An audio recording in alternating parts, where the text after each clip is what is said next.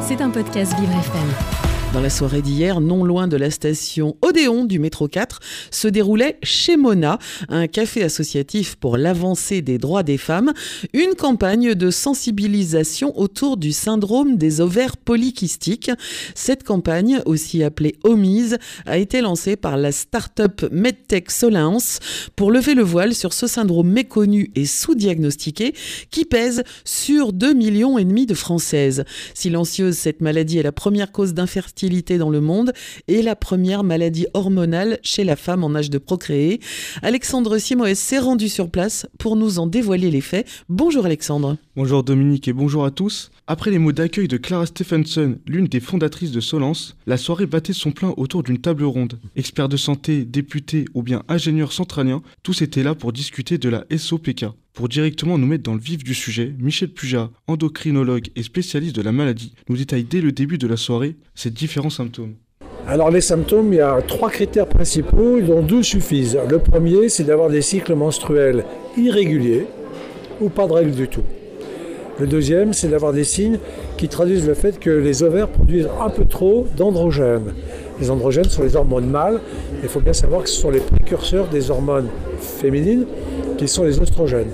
Donc quand on a un tout petit peu trop d'androgènes, eh bien chez la femme, ça peut se traduire par une accentuation de la pilosité ou des problèmes sévères d'acné. Mais quelquefois, comme on l'a entendu ce, soir, il n'y a pas d'hyperandrogénie majeure ou la peau n'est pas très sensible à l'effet des androgènes.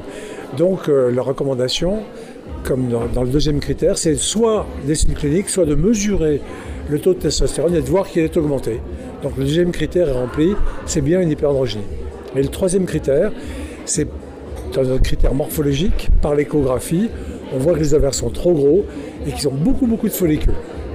Alors ces critères sont un peu remis en question parce qu'il y a beaucoup de jeunes femmes qui ont beaucoup de follicules et qui n'ont pas forcément un syndrome des ovaires polykystiques. Mais quand euh, on retient ces trois critères et deux sont seulement suffisants, toute femme qui a des cycles menstruels irréguliers, avec des signes d'acné récidivante ou d'hirsutisme, devrait considérer qu'elle a peut-être un syndrome des ovaires polykystiques. Aujourd'hui, on dénombre une femme sur sept touchée par cette maladie. Lors de la soirée, 17 d'entre elles nous ont dévoilé leur souffrance au quotidien et sur leur déboire à trouver un spécialiste de la santé.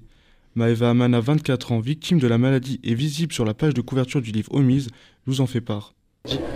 Alors, euh, pour ma part, donc, euh, je suis atteinte du SOPK euh, depuis 2015. Donc, j'ai eu 7 ans d'errance avant d'être diagnostiquée. donc, j'ai été diagnostiquée il y a un an, donc le 8 février 2021.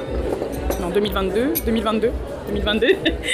Et donc, les, symptômes que j'ai au quotidien, la fatigue chronique, l'infertilité, l'alopécie, l'hirsutisme. L'insulinorésistance, euh, les troubles dépressifs. Euh, voilà. Et vous pouvez nous expliquer comment vous avez été diagnostiqué sur, Il y a un problème sur l'errance médicale aujourd'hui lié à cette maladie.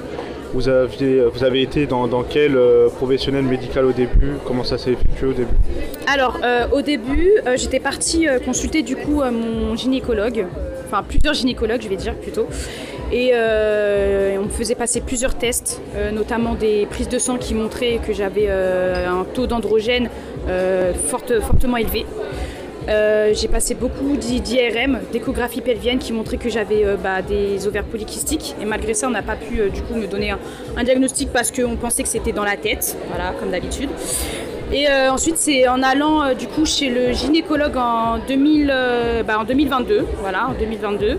Euh, bah, qu'il a vu que j'avais bah, une grosse masse noire autour de mes ovaires et qu'il a du coup il a pu poser un diagnostic. Souvent confronté, souvent confronté à une incompréhension de la maladie, plusieurs femmes souffrent sans pouvoir trouver la plénitude totale. Solens veut accompagner ces personnes. En élaborant une application, elle veut accompagner ses patientes à gérer leurs symptômes en dehors des consultations. Maël Mertad, cofondateur de la startup MedTech, a accepté de nous en parler. Alors on, développe euh, une, application euh, mobile, un compagnon euh, numérique dans la poche des patientes qui leur permet au quotidien de mieux gérer leurs symptômes et mieux comprendre la pathologie, les symptômes et comment les adresser.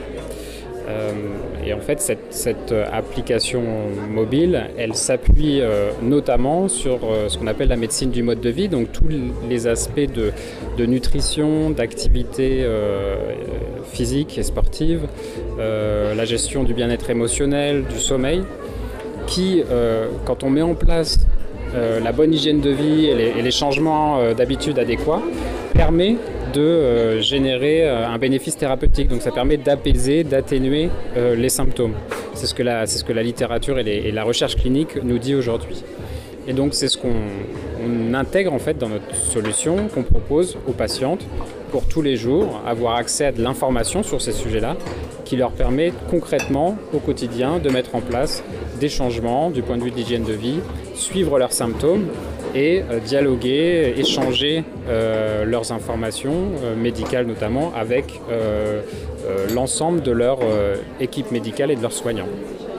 Même si le travail reste encore laborieux, cette soirée aura pu au moins donner la parole à ces femmes trop souvent minimisées et donner du sens à leurs mots. Reste maintenant, comme nous l'a expliqué dans la soirée Madame Thévenot, députée La République En Marche, à poursuivre le combat d'un point de vue législatif pour que le corps de la femme ne soit plus laissé pour compte. C'était un podcast Vivre FM. Si vous avez apprécié ce programme, n'hésitez pas à vous abonner.